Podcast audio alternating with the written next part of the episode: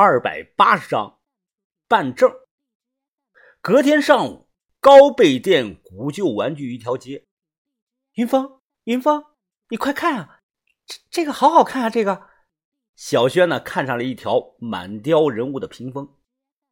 中年老板呢，站在了一旁，啊，笑着看着小轩。美美女好眼力啊！啊，这可是正儿八经的清代中期的屏风啊。是以前从一个三品大官的老宅子里边摘下来的啊，美女啊，你要是看上了，我可以给你个优惠价啊，多少钱啊？小轩好奇的问他。中年老板呢，比了个手势啊，呃，四个八。云芳，要不咱们买下来吧？小轩问我的意见，我摇了摇头啊，小轩不买不买，太贵了。再说了。哎，你要这个玩意儿干什么呀？又不能天天带在身上。老板不乐意了。哎呀，这还贵啊，便宜死了，好不？哎，那兄弟啊，你说多少钱？你要吧？我看啊，我看四百块钱还差不多。多少？四百？我看你不是来买东西的吧？你是来找事儿的吧？此时一直在旁边看家具的把头啊，看了这边一眼。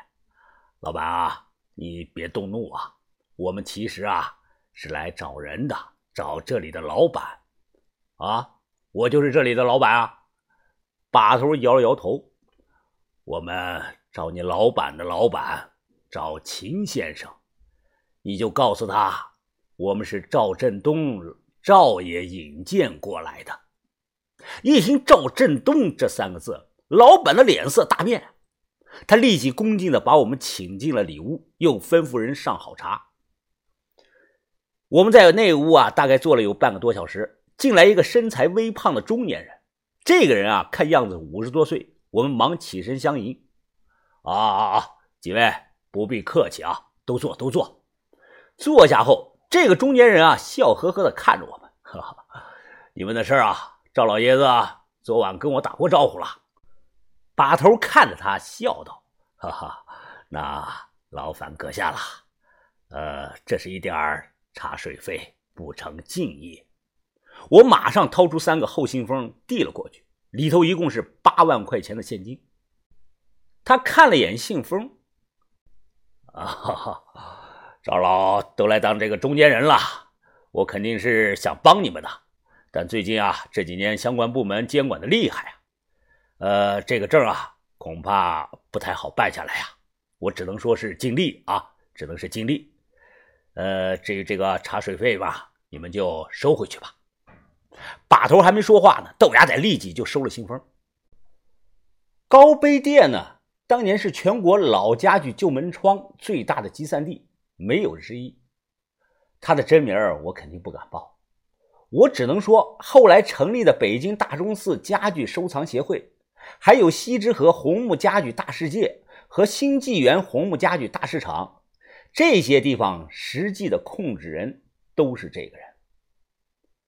把头看了看他，啊，对于普通人来说肯定是不好办的，但秦先生，您可不是普通人呐！哈哈，几位抬举我了。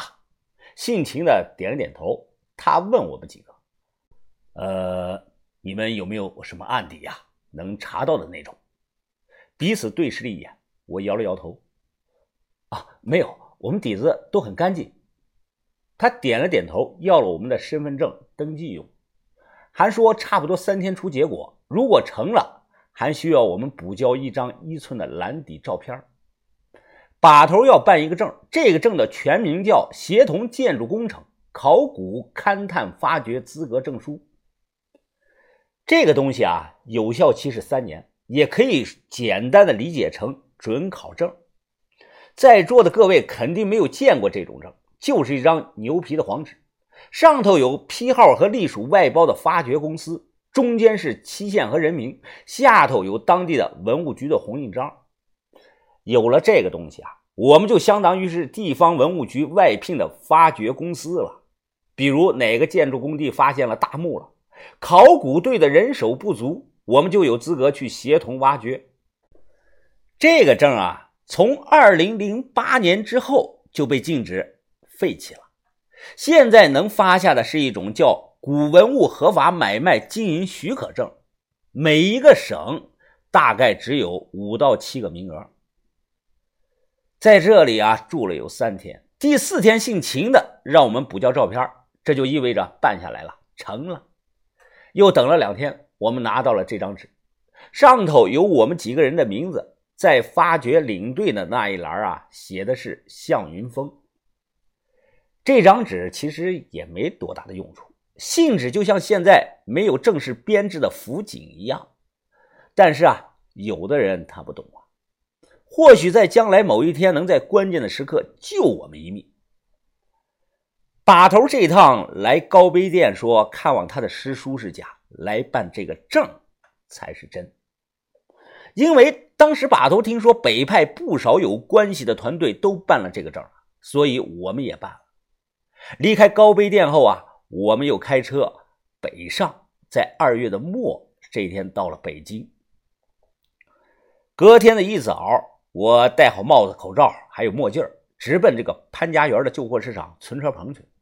先看了看我们的三轮车上的货，确认呢都没有问题后啊，我又去了市场，走进了这个人挤人的大棚区。我停在了四区三排十六号的这个摊位前面。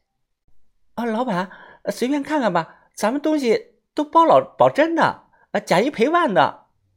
说话的是名年轻的姑娘，她正抱着孩子啊，坐在马扎上。哎，这个这个小玉人不错啊，什么年代的？多少钱啊？他抱着孩子笑了。哈老板，你一看就是个行家。我也不知道这是什么年代的，都是从农村收上来的，反正肯定是老的。老板，呃，你要想要，就给我个本钱吧，给上四千五行不？我听得心下暗自的点赞，这个东西十五块钱买来的，可以。哈，弟妹，是我。我笑的摘下了帽子和墨镜表哥，这他才反应过来，连忙给我让座啊！不用不用，你抱着孩子，你坐就行。哎弟妹，小亮呢？怎么没见他啊？不知怎么了，我这个弟妹啊，突然咬紧了嘴唇，哭出来了，而且是越哭越凶啊！哎，你哭什么呀？怎么了你？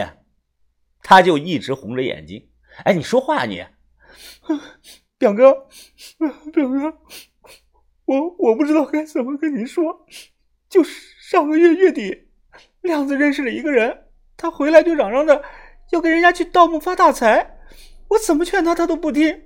表哥，你知道的，那是犯法的，被抓住了，抓到了是要蹲监狱的呀！我操，这个小兔崽子翅膀硬了这是？哎，他人在哪儿呢？弟妹，在家，我把他锁家里了。弟妹啊，抽泣着哭诉着，我现在天天心都不安，他天天的跟我吵架，我就一个人出摊再这么下去，日子真没法过了。哎，行了行了，弟妹，你把家里的钥匙给我，我去看看他。这个事儿啊，真的出乎我的意料了。我帮我这个表弟啊，本来是想扶持他的，让他在潘家园这边慢慢的混起来，以后能当我的文物直销渠道。没想到啊，真是没想到，这是天意吗？这是？难道我们老向家的爷们都是干这行的命吗？见到面啊，亮子呢吓了一跳。哎哥，哎你你怎么来了？你过来。我冷着脸看着他，他走近后，我啪的一巴掌扇到他的脸上，他还不敢还手，就捂着脸，一脸的懵逼样。哎，我听说你想跟人家去盗墓去。听我这么问啊，他咬紧了牙，哼，哥。肯定是小颖告诉你的，妇人之仁，他懂什么懂啊？现在这年头，只要胆子大，都能发财。亮子啊让我坐下，他兴奋的介绍啊，哎，表哥啊，我上个月认识了一个高手，哎，他现在呀缺人手，哎，说只要我跟着他好好干，就能发财呀，一年少说能是这个数啊，这。他比了个一，我问这是多少啊？亮子大声地说啊，一千万呢，哎。一年，他说少是最少能挣一千万，我听得心里犯嘀咕啊！我他娘跟着把头是天南地北的跑，跑了四年，才攒了这么将近一千万的存款。你这个家伙啊，毛都不懂，一年能挣一千万，那可是正儿八经的钱呐，不是纸。我看着亮子，亮子，你是铁了心要跟着人家干，那你老婆不让怎么办啊？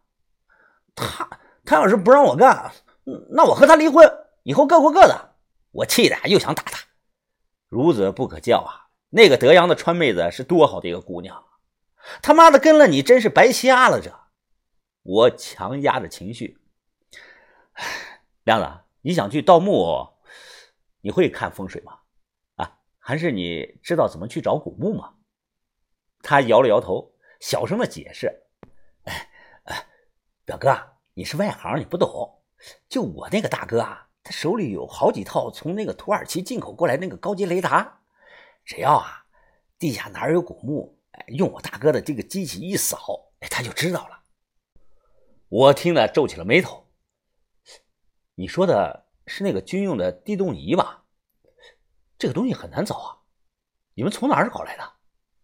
亮子一愣：“哎，表哥，你怎么知道的？哎，你这个大哥他人在哪儿呢？我想和他见一面。”亮子以为我也有兴趣入伙，当场就打电话约他这个大哥出来。见面的地点定在了旧货市场西门对过的这个羊汤店。一个小时过后，我见到了这个人。这个人目测啊，三十多岁，大背头，穿着这个风衣，戴着墨镜，手里夹着一支烟，打扮的是神神秘秘，跟那个特务一样。亮子啊，哎，亮子，怎么回事啊？你，我都说了不要透露我们的计划，你还你还想不想跟我发财啊？你，亮子呢，忙倒酒赔不是，嘿嘿，大哥，大哥，这是我表哥自家人，咱们自家人，哎，他也想跟着咱们干呀。这个人端起羊汤喝了一口，翘起了二郎腿。他看着我，哎，你叫什么名啊？我还没说话呢，亮子呢就抢话的先回答了。啊，我表哥，呃，他叫向云峰。呃，他他他他他，哎呦，你你向向云向云峰，你难道是那个北派的沈远峰吗？他表情激动慌张，连忙放下了这个羊汤碗。我说我是。他看着我啊，张大了嘴。呃，亮亮亮亮子，北派沈远峰竟然是你表哥这？你他娘怎么不早点告诉我？啊，你存心逗我玩是不是？亮子呢，一脸的疑惑。算了算了，亮子啊他不知道，哎，就别说他了。我咬了一大口的烧饼，拒绝着低头啊，问他。呃，听说你手里有空洞仪，他忙回答：“啊啊，有有，土耳其过来的啊，目前啊最高级的货了，国内只有两台，另一台啊在中石化的地质勘探队里，我能不能看一眼实物啊？啊，当然能，当然能。不过啊，呃，在这之前啊，哎，峰哥，你能不能先给我签个名啊？你你可是我的偶像啊！这。”